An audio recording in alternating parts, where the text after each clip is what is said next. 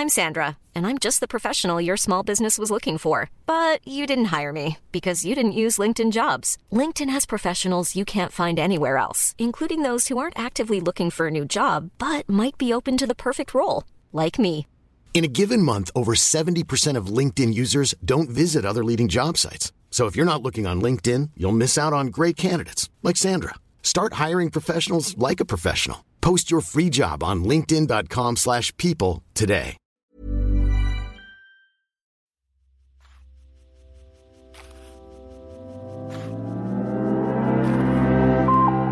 Abhören mit Mieze Katz, der Hörbuch-Podcast von Spooks. Hallo ihr lieben Abhörerinnen und Abhörer, herzlich willkommen zu Folge 15 unserer heißgeliebten Hörbuch-Streaming-Show Abhören mit Mieze. Natürlich habe ich Verstärkung dabei. Ralf, Schnuckiputz, wie geht's dir heute? Hervorragend. Ich hoffe, die Sonne scheint und euch geht es gut. Also wenn ich dich sehe, scheint die Sonne. So viel kann ich schon mal sagen.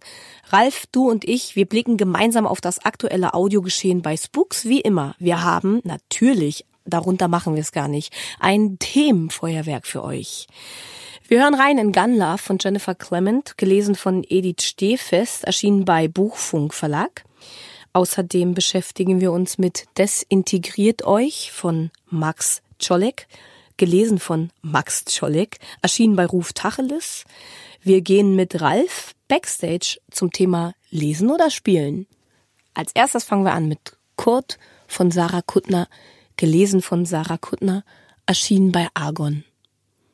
Ich habe zusammen mit Sarah die John Lennon Schule besucht. Wir haben zusammen Abitur gemacht und haben auch hinterher ein Praktikum bei Radio Fritz gemacht. Also du bist ein bisschen befangen. Gar nicht. Also das, äh, so wie Sarah in Bezug auf mich oder Mia befangen wäre, nämlich nicht. Jeder, Okay, jeder kann aber, eine Meinung äh, haben und ich weiß, dass kennt ihr Sarah euch das sehr jetzt so zu äh, schätzen weiß. seid ihr Kumpels oder Kollegen oder alte Freundinnen oder alte Schulkumpelinen oder wie würdest du das sagen? Ich würde schon sagen, wenn man so viele Jahre miteinander verbracht hat, das verbindet uns viele gemeinsame Freunde und wenn wir uns sehen, dann freuen wir uns, uns zu sehen. Das Interessante ist, dass Herr Sarah Kuttner maßgeblich daran beteiligt war, dass es die Gruppe Mia so gibt, wie es sie gibt. Andi und ich, also unser Gitarrist, war mit Sarah auf der Schule. Wir haben gesagt, äh, wir wollen eine Band sein, wir brauchen noch mehr Musiker. Dann hat Sarah gesagt, ich kenne da einen, der heißt Robert, der spielt Bass. Plötzlich hatten wir einen Bassisten. Und dann haben wir viele Jahre einen Schlagzeuger gesucht, mit vielen wechselnden Schlagzeugern gespielt. Witzigerweise kam auch unser Schlagzeuger über Sarahs damaligen Freund zu uns. Das ist völlig, Aha. völlig absurd. Das Also- hätte man sich vorher überhaupt nicht so ausmalen können. Aber Sarah Kuttner ist quasi schuld an der aktuellen Mia-Besetzung. Verstehe. Also eine Symbiose quasi. Das heißt, ihr literarisches Werk hast du dann neben den Tätigkeiten im Radio und im Fernsehen höchstwahrscheinlich live und direkt mitverfolgt, nehme ich an. Genau, wir waren ja zusammen beim Radio Fritz und da haben sich dann unsere Wege getrennt, weil ich habe mit der äh, Gruppe Mia die Single Alles Neu veröffentlicht und das erste Album und sie ist direkt bei Fritz geblieben und hat ja da später dann auch ihre eigene Radiosendung bekommen.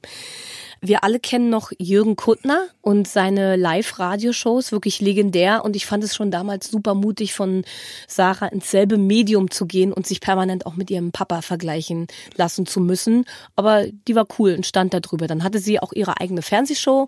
Da waren wir auch zu Gast. Und dann hat sie ja äh, munter weitergemacht im Fernsehen und findet immer ihre Nische und macht immer was Kleines und ganz Besonderes. Genau bei Bambule waren wir auch mal dabei. Was ich besonders liebe, ist ihre Nerdnacht. Die findet regelmäßig im Franz Club statt. Da habe ich auch mal einen Vortrag gehalten. Ich hätte jetzt, wenn wir so drüber reden, denke ich mir, ich hätte ja einen Vortrag zum Thema Hörbücher halten können, weil da bin ich wirklich ein bisschen nerdig unterwegs. Aber ich habe mich damals für das Thema Bauchnabel entschieden. Verstehe. Mit und ohne Piercing. Darum ging es nur am Rande. Ich unterteile die Menschheit in Menschen, die sich gerne am Bauchnabel berühren lassen und in Menschen wie mich, die, für, also für mich, also ich mag das überhaupt nicht, wenn mir irgendjemand am Bauchnabel rum. Musst du dann Pokelt. kichern? Nee, ich finde es, es kitzelt überhaupt nicht. Ich finde es äh, einfach unangenehm. Und da habe ich wirklich einen detaillierten Vortrag zu gehalten. Und ich erinnere mich wirklich sehr gerne an diese Nerdnacht. Also kommt da alle hin bitte in den Franz Club. Es gibt so viel zu lachen. Am selben Abend gab es einen Vortrag über Tierpenisse, den ich in meinem Leben, ich bin dankbar, dass ich daran teilgenommen habe. Und einen Vortrag über Maliens. Aha. Wir lagen wirklich alle am Boden vor Lachen. Verstehe. Ich habe auch meinen Vortrag gleich mit einem Lachkrampf begonnen. Mhm. Legendär. Gut. Ja, das sind ja interessante Geschichten. Das führt aber eigentlich auch zum Thema, weil die Autorin, die ja offensichtlich vom Wort her kommt, äh, liest selbst. Sarah liest selbst und es passt auch zu ihr. Ich war auch natürlich bei einer ihrer Lesungen zu ihrem ersten Buch. Das erste Buch heißt Mängelexemplar. Ich fand den Titel super geil. Finde ja auch einen guten Musikalbumtitel. Und ich fand auch die Geschichte sehr gut. Natürlich spielt sie mit autobiografischen Momenten und Sarah hat gerade am Anfang damit gespielt, wie viel davon ist ihre eigene Geschichte, wie viel ist ausgedacht. Ich weiß noch, dass sie mir damals hinter den Kulissen erzählt hat, du, ich habe das Buch innerhalb von zwei Monaten geschrieben. Mein Verlag sagt aber, ich soll das keinem erzählen. Es soll alles hier nach ganz harter Arbeit aussehen. Hm. Das finde ich, das prägt auch ihre Bücher, eine gewisse Leichtigkeit, eine gewisse Frechheit, eine Jugendhaftigkeit. Ich glaube, was ihr wichtig ist, was sie auch immer wieder in Interviews betont, ist, dass sie schreibt, wie sie spricht. Das ist Teil ihrer Identität. Ja, und ist auch wieder das Teil kann ja auch nicht von Kurt. Jeder. Ja, mittlerweile sind wir beim vierten Roman. Ich kenne das Werk jetzt nicht so detailliert als wie du. Ich würde mal sagen, sie bewegt sich weg vom autobiografischen mehr zur Schriftstellerei. Also das heißt, wenn man vorher noch vielleicht 70 Prozent Eigenerlebtes oder autobiografisches hat man jetzt mehr etwas, was in einem Kopf entstanden ist. Also ein Roman halt. Ne? Eigentlich interessant, ja, für, für alle, die dies noch nicht gehört haben, worum es sich in dem Roman Kurt von Sarah Kuttner dreht. Es geht um eine Patchwork-Familie. Lena und der große Kurt ziehen gemeinsam aufs Land nach Oranienburg, weil dort der kleine Kurt ähm, lebt. Der kleine Kurt ist eben der Sohn von großen Kurt. Und Lena muss sich jetzt mit den Fragen auseinandersetzen, was bin ich eigentlich für den kleinen Kurt? Äh, ich sehe mich nicht als Stiefmutter, ich sehe mich nicht als Freundin, ich gehöre zum großen Kurt. Wie ist meine Beziehung eigentlich? Welche Stellung habe ich hier in dieser Familie? Und bevor sie sich mit ihrer Rolle eindeutig auseinandersetzen kann und sich finden kann, stirbt der kleine Kurt. Und sie weiß dann auch gar nicht genau, wie sie trauern soll weil sie ihn gar nicht richtig kennenlernen konnte und sie gar kein, gar kein richtiges Verhältnis aufbauen konnten. Sie weiß nicht, wie sie trauern soll, wie sie trauern darf, wie viel und wie wenig. Auch weil der große Kurt in der Zeit der Trauer wieder eine engere Bindung zu seiner Ex-Frau slash Freundin aufbaut und das irritiert Lena sehr. Sarah nennt es selbst ein typisches Kuttner Buch. Sie nennt es auch ein stilles Buch, aber mit einem äh, Augenzwinkern, sie sagt, so still wie ein Kuttner Buch eben sein kann. Das ist eine sehr interessante Perspektive, die sie wählt. Sie erzählt aus Lenas Sicht und ist dadurch ein bisschen weiter weg von dem Drama und der Tragödie, die da passiert. Ich habe mir im Zusammenhang mit Sarah und dieser Geschichte Fragen gestellt, die ich mir mit anderen Autoren nicht fragen würde. Ich habe mich gefragt, darf Sarah das? Darf Sarah als Nichtmutter ein Buch schreiben über eine Familie mit Kind, die ein Kind verliert.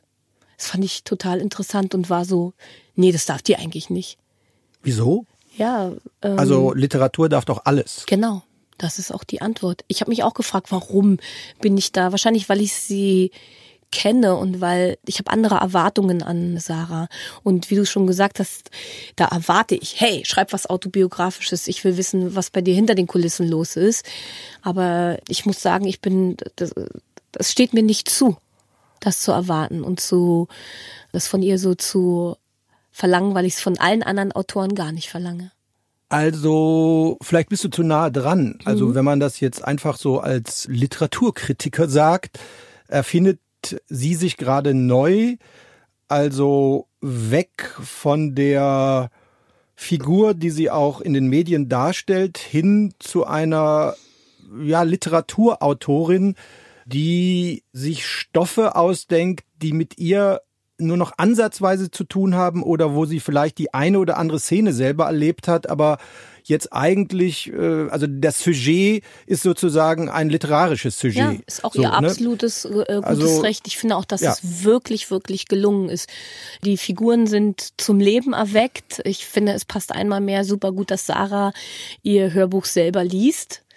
Und ich kann wirklich nur jedem empfehlen, eine Live-Lesung von Sarah Kuttner zu besuchen. Es ist wirklich ein, ein Fest. Und wenn man mal in ihren Kalender guckt, die liest sich auch echt den Wolf. Also nutzt die Chance und ähm, ja, tut euch was Gutes und geht in diese Live-Lesung von Sarah Kuttner.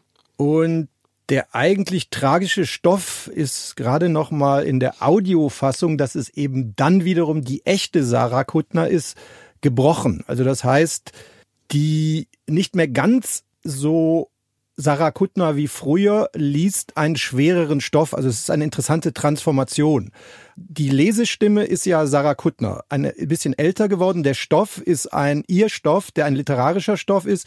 Der ist aber durch die Live-Darbietung wieder ein bisschen gebrochen. Also das heißt, die witzigen Momente in diesem tragischen Stoff kommen dadurch ein bisschen mehr zum Tragen oder einfach durch die, wie soll man es nennen, Schnoddrigkeit oder ihre Art halt mit Sprache umzugehen.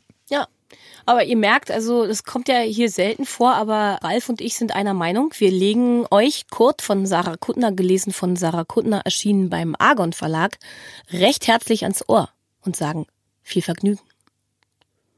Lieber Ralf, der perfekte Moment, um mit dir backstage zu gehen. Heute zum Thema Lesen oder Spielen, wo wobei sich diese Unterscheidung darauf bezieht, was für verschiedene Formen von Hörbuch gibt es eigentlich. Es gibt Autorenlesungen, es gibt Lesungen mit Sprechern oder Schauspielern, es gibt das Hörspiel, das gibt's ja auch in den verschiedensten Versionen und dann gibt's noch viele kleine Nuancen dazwischen. Genau. Da brauchen wir deine Hilfe beim Sortieren. Jetzt mal in grob die klassische Lesung von einem Sprecher, Sprecherin, Schauspieler, Schauspielerin. Das ist sozusagen unser Alltagsstoff. Also das heißt, ein literarisches Werk wird vom Autor, Autorin selbst eingelesen oder ein Kollege aus der Sprecherfraktion übernimmt das. Eigentlich einfacher Aufbau, Stimme, Werk, gekürzt oder ungekürzt, fertig. Das Hörspiel, ein Stoff, was gerade im deutschen Radiowesen, im öffentlich-rechtlichen eine große Tradition hat. Es gibt ja einen Preis, noch bisschen antiquiert, den Preis der Kriegsblinden. Da ging es früher sehr viel um Hörspiele. Also das heißt, Leute, die auf ihre Ohren angewiesen sind, haben das beste Hörspiel des Jahres oder auch heutzutage Audiobuch wird das prämiert. Kennt man Geräusche, Field Recording, also der Wind pfeift ums Schloss, heult ein Uhu etc. etc. Mehrere Sprecher. Es ist mehr wie ein Film mit Tönen. Der Sprecher oder die Sprecherin muss das vielleicht durch Nuancen schaffen. Da ist es eindeutiger. Man kennt es vielleicht noch aus der Schule oder aus dem Jugendlager, äh, wo man sowas selber mal gemacht hat und dann war ein Pferdegeräusch halt zwei abgesägte, zwei durchgesägte Kokosnüsse und das machte Klock Klock. So, Hörspiel. Das ist jetzt nicht unser Thema unbedingt. Wir wollen mal einen Blick auf Zwischenformen werfen. Lustigerweise ist eine der bekanntesten Zwischenformen eng mit Musik verbunden und auch eng mit der Atmosphäre, ja, so Jazz und Poetry. Wie meinst du das mit Jazz und Musik? Genau, ja. Jazz und Lyrik hast du gesagt. Ja, Jazz und Lyrik, so hieß das auch. Äh, was genau meinst du denn mit Jazz und Nein, Musik? das war wirklich eine Form, wo Poesie mit Doodle Jazz und ich glaube, das kam auch so aus irgendwelchen Exi-Cafés. Das gab es in Frankreich, in Amerika und manche sagen, das ist die Frühform des Rap eigentlich. Ich glaube, die Rilke-Projekte waren eine Form, die das Genre in neue Kategorien, weil äh, das war die Verbindung zwischen Rainer Maria Rilke, also bekannte Pop-Lyrik von damals, verbunden mit Popstars und Musik. Also es war so eine Art Zwischenform, die auch sehr erfolgreich auf Tour gegangen ist. Wir haben tatsächlich auch mal an so einem Projekt teilgenommen von Else Lasker Schüler, die unfassbar schöne, hochmelancholische, tiefdunkle Gedichte geschrieben hat und da ist ein ganz besonders schönes Lied entstanden. So müde. Aha. Und wie habt ihr da musiziert oder mhm. wart ihr da nur die Stimmen? Nee, tatsächlich haben wir musiziert. Also mhm. das Gedicht mit Musik zum Leben erweckt. Aha, das da finde ich ist auch irgendwie dazwischen. Gemeinsam, ja. weil ich habe sowas ähnliches mit einem Kollegen, der eher von der Produzentenfraktion kam, der Tastenmann bei Whirlpool war. Wir haben mal sowas gemacht mit äh, Shakespeare-Sonetten. Toll. Also da musste man dann auf diesen Shakespeare-Reim, dieses A, B, B, A, also im Endeffekt äh, selbst komponierte Musik draufsetzen und also im Endeffekt haben wir da alles Mögliche gemacht und da war Jessica Schwarz dabei und so weiter. Das war jetzt nicht der Mega-Erfolg, aber das war eben auch so ein Versuch, neue Formen zu schaffen. Wenn man sich die reine Veröffentlichungsstatistik anguckt, kommt man doch immer wieder zu der klassischen Form. Also das hier beschriebene Zwischenwerk bleibt halt Experiment. Es gibt immer wieder neue Beispiele. Ein aktuelles wäre zum Beispiel Lincoln im Bardo, ein englisches Werk und da werden sogar 166 Stimmen zusammengeführt. Da kann man sich jetzt überlegen, ist das schon ein Hörspiel? Ist das ein Kapitelchor?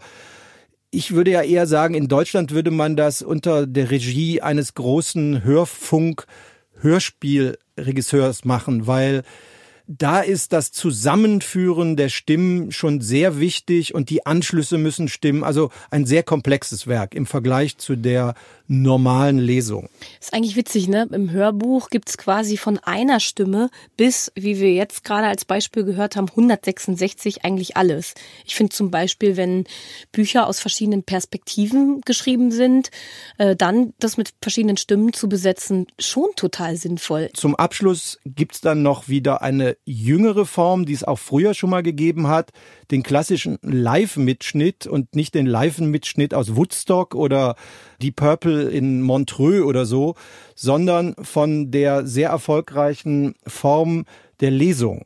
Also das heißt, der große Harry Rowold, wenn der gelesen hat, war schon die Live-Lesung eine Schau wenn man es live erlebt hat und dann sind halt schlaue Leute drauf vorgekommen, das war so irre, das nehmen wir jetzt mal auf. Und dann spürt man sozusagen den Rauch damals noch und die Whiskyflasche auf dem Tisch im Ohr.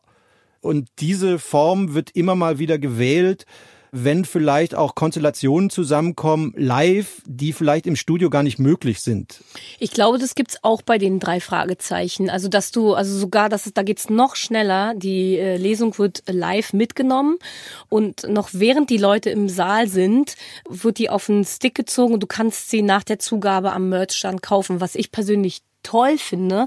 Dazu würde ich mich voraussichtlich auch immer hinreißen lassen, um den Moment, an dem ich ja auch natürlich teilgenommen habe, den ich mitgestaltet habe, um diesen Moment mit nach Hause zu nehmen. Ich finde es eigentlich sehr cool und habe auch bei meiner Band schon mehrfach nachgefragt, ob wir das nicht auch mal machen können. Bisher gab es noch kein positives Feedback, aber ich sag Bescheid, wenn sich da was ändert. Ein Fun Fact dazu, was man da kaufen kann, diesen USB-Stick oder was es da heutzutage ist, da sind 90 bis 95 Prozent drauf, was die dann schon digitalisiert, verarbeitet und vielfach gespeichert haben. Die Zugabe oder den Schlussteil kriegt man dann zugeschickt. Ah, ja, weil so schnell ging das gar nicht, weil die Zuschauer gehen ja raus und dann muss der Merch-Tisch schon gefüllt sein mit dem Material. Das heißt, wenn man es kauft, kriegt man auch einen Code und da kann man sich dann den Schluss runterladen. Toll, ne? Super toll.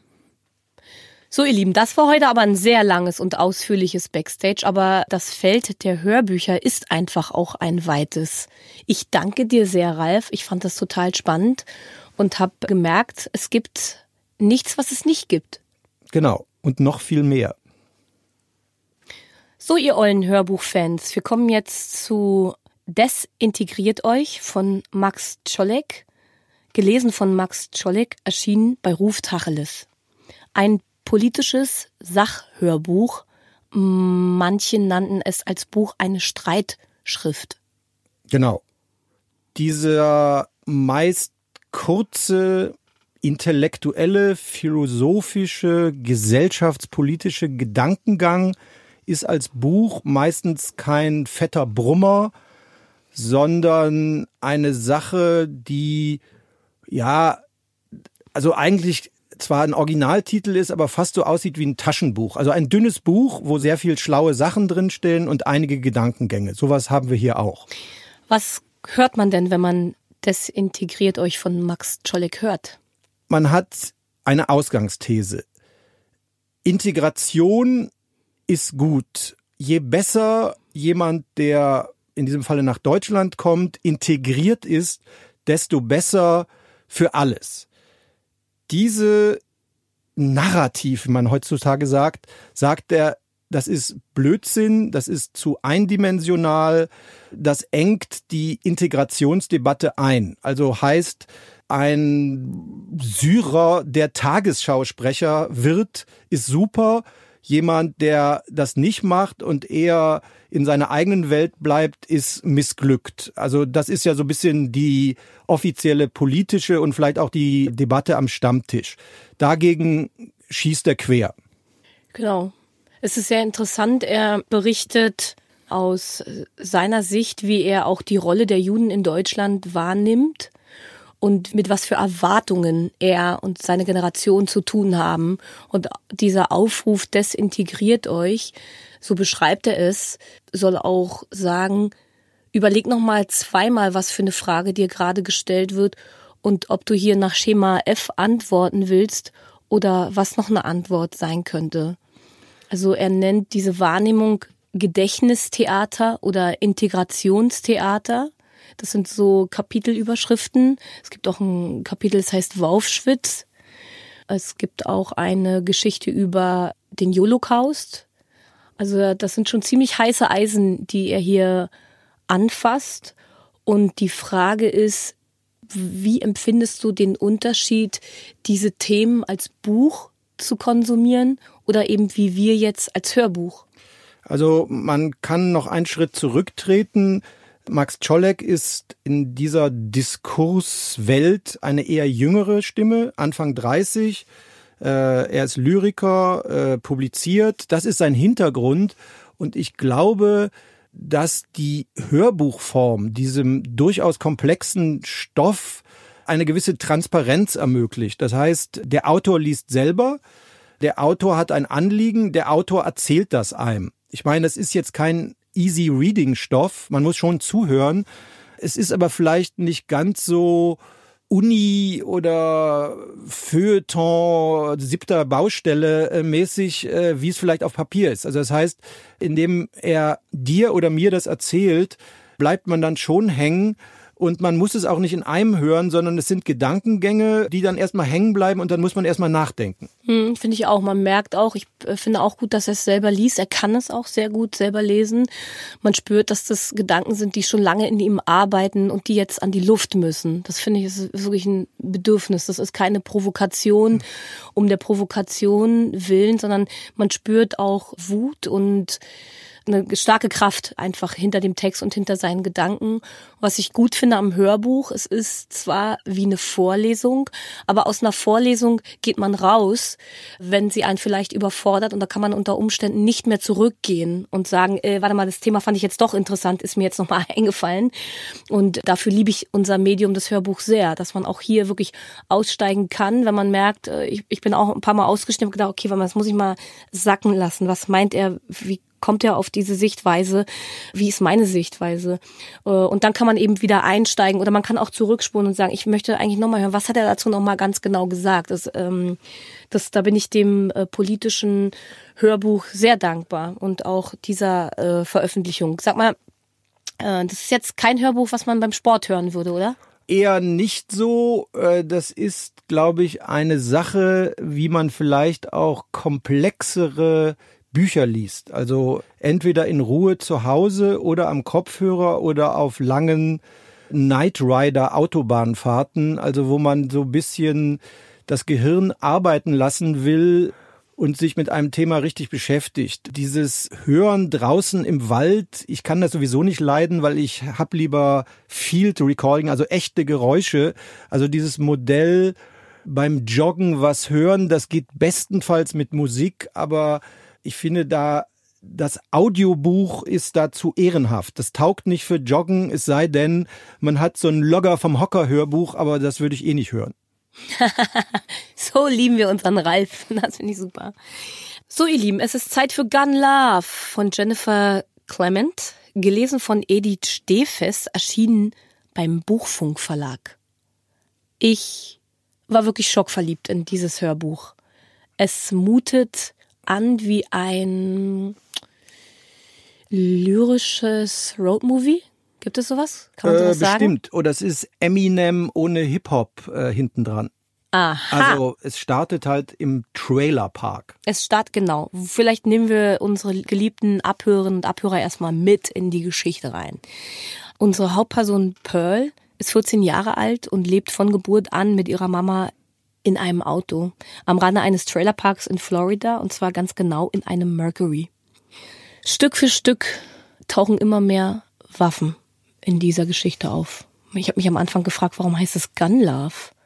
Und Tja. dann sind so, so, am Anfang ist es wie so, hier und da taucht mal eine Waffe auf. Man hört hier und da mal Schüsse, die am Sonntag nach dem Besuch der Kirche in den Fluss auf die Krokodile abgegeben werden. Jemand schießt in den Himmel. Die Mutter sagt, um den Engeln die Flügel abzuschießen. Und eines Tages schenkt Eli Pearl eine Pistole mit den Worten, deine Hand ist so klein, du brauchst eine Kinderpistole. Hm. Schön. Ja, es ist ein Sittengemälde der Waffennarrengesellschaft, speziell der amerikanischen Südstaaten. Am einem harten Beispiel. Also es ist jetzt nicht der Schützenclub, der mit Supergewehren in alten Kiesgruben rumballert, sondern richtig im wahren Leben quasi im wilden Westen, was hier ein wilder Süden ist, einfach tagtäglich mit Waffen zu tun hat. Äh, dazu ist vielleicht auch nochmal interessant, sich ein bisschen mit Jennifer Clemens Biografie zu beschäftigen, äh, weil die ist schon jemand, der richtig eintaucht. Ne? Sie selbst lebt in Mexiko, Mexico City. Sie hat äh, Literaturwissenschaft in New York und Paris studiert, hat drei Romane geschrieben und einer davon heißt Prayers for the Stolen auf Deutsch Gebete für die Vermissten. Und zwar ist es ein Roman über die Schicksale gestohlener und entführter Mädchen in Mexiko. Das ist eine Autorin, die sehr genau recherchiert und sich auch in Gefahr begibt für diese Recherchen. Es gibt Interviews auch zu Gun Love, wo sie gefragt wird, haben Sie sich hier in eine ähnliche Gefahr begeben wie bei Prayers for the Stolen? Da sagt sie nein. Also äh, bei Prayers for the Stolen musste sie ja wirklich mit Frauen und Mädchen sprechen, die versteckt lebten, die im Geheimen lebten, die nicht aufgedeckt werden durften. Und sie sagt in Bezug auf die Waffen, und Waffenwege wäre so viel bekannt und auch offensichtlich, dass sie leider aufgreifen konnte, was sich im normalen Leben abspielt. Und es hat sie interessiert, woher kommen die Waffen äh, nach Mexiko? Welche Wege gehen die Waffen eigentlich? Ja, und ich finde, das spürt man in diesem Roman, dass es, äh, ist so dicht.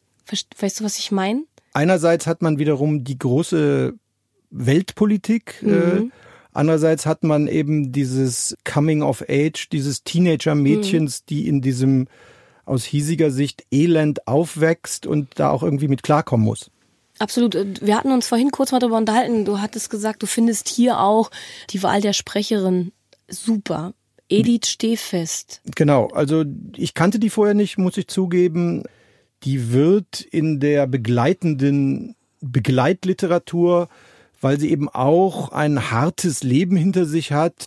Sie hat auch mit ihrem Mann ein Buch über ihre Crystal Mess Abhängigkeit. Also ich glaube, die Idee dahinter ist, eine harte Szene wird von jemand authentischem gelesen. Und das kann oft schiefgehen. In diesem Falle schafft sie es, Musikerin, Schauspielerkarriere, halt noch jung, das Ganze jetzt nicht, wie man so schön sagt, zu überspielen. Also die macht das nicht noch härter, als es ist, sondern die hat so eine Billie Eilish, wie diese Hip-Hop-Musikerin, die macht das sehr lakonisch. Sie beschäftigt sich mit harten Themen eher unterkühlt ist nicht das richtige Wort, sondern die nimmt so ein bisschen Farbe aus dem ganzen Ding rauf, wo vielleicht ein Schauspieler zu viel reintun würde. Also ist eine gute Mischung. Ja, fand ich auch. Also ich finde, dass die Stimme von Edith Stehfest wirklich ganz besonders ist, kindlich und erwachsen zugleich.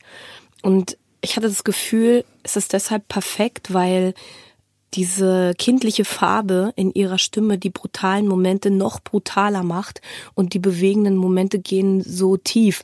Aber natürlich greift auch die Sprache von Jennifer Clement äh, super mit dieser Stimme ineinander, ja.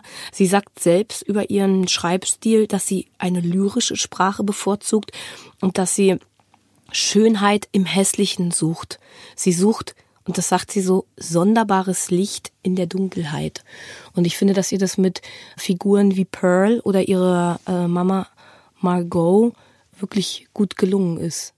Ja, das ist so eine Kombi, die es ja auch zu einer Nominierung beim Hörbuchpreis 2019 gebracht hat. Also das heißt, diese junge Kombi ist direkt mit dem ersten Album in höhere Weihen gekommen. Also das heißt, das ist so eine Art Dream Team des Stoffes mit der noch nicht etablierten Sprecherin, was bei einer 24-Jährigen ja auch gar nicht so geht. Hm. Ich fand mir es ähm, ganz speziell in Kapitel 12 ähm, auf, also da habe ich, das da habe ich richtig gemerkt, wow, wer ist diese Frau? Da verhören zwei Polizisten Mutter und Tochter und später kommt noch mal ein Polizist dazu und wie sie diese Szene schafft zu kreieren, so dass sie in deinem Kopf erscheint und wie flirrend und wie fiebrig diese Szene ist und wie lebendig. Also da habe ich so richtig gespürt. Ich bin zutiefst beeindruckt, äh, nicht nur von der Geschichte, sondern eben auch von Edith Stehfest und ihrer Art, die Personen darzustellen. Ja, also das hat, obwohl es nicht so intendiert gewesen ist, vermute ich mal, aber diese Authentizität und gleichzeitig die Kunstfertigkeit, die frühe Bluesplatten hatten, wo ja auch die Geschichte oft die Musik, die oft einfach nur ein Schrumm, Schrumm, Schrumm ist, überlagert. Also das heißt, das damals schon traurige Leben der Südstaaten wird hier durch diese Audioform auch auf Deutsch eben sehr gut rübergebracht, um dieses doofe Wort zu verwenden. Also das heißt, da haben sich Sprecherin und Werk gefunden. Ich glaube, sowas ist nicht allzu oft möglich. Sowas versucht man sicherlich oft zu konstruieren. Es gelingt aber eben nicht immer. Du hast eben unwissentlich eine Kritik des Guardian aufgegriffen. Äh, The Guardian sagt über Gun Love, Gun Love klingt wie eine lange verloren geglaubte Ballade von Johnny Cash oder Nick Cave. Und ihr lieben Abhörerinnen und Abhörer, ihr merkt es, Ralf und ich sind gleichermaßen begeistert von diesem Hörbuch. Also wir legen es euch einmal mehr ans Herz und ans Ohr. Bitte hört rein in Gun Love von Jennifer Clement, gelesen von Edith Stehfest, erschienen beim Buchfunk Verlag. Viel Vergnügen! So, ihr ollen Hörbuchfans. Wir sagen Dankeschön für eine weitere Folge Abhör mit Mieze mit euch. Ohne euch geht's natürlich nicht. Wir haben reingehört in Kurt von Sarah Kuttner, gelesen von Sarah Kuttner, erschienen beim Argon Verlag. Außerdem waren wir Backstage mit Ralf zum Thema Lesen oder Spielen. Wir haben reingehört in Desintegriert euch von Max Czolek, gelesen von Max Czolek, erschienen bei Ruf Tacheles. Und zum Schluss in Gun Love von Jennifer Clement, gelesen von Edith Stehfest, erschienen beim Buchfunk Verlag. Einmal mehr war es uns ein Vergnügen. Ralf, ich hab dich lieb und freue mich aufs nächste Mal. Jo, kommt gut durch den Sommer. Das war Abhören mit Mieze Katz, der Hörbuch-Podcast von Spooks.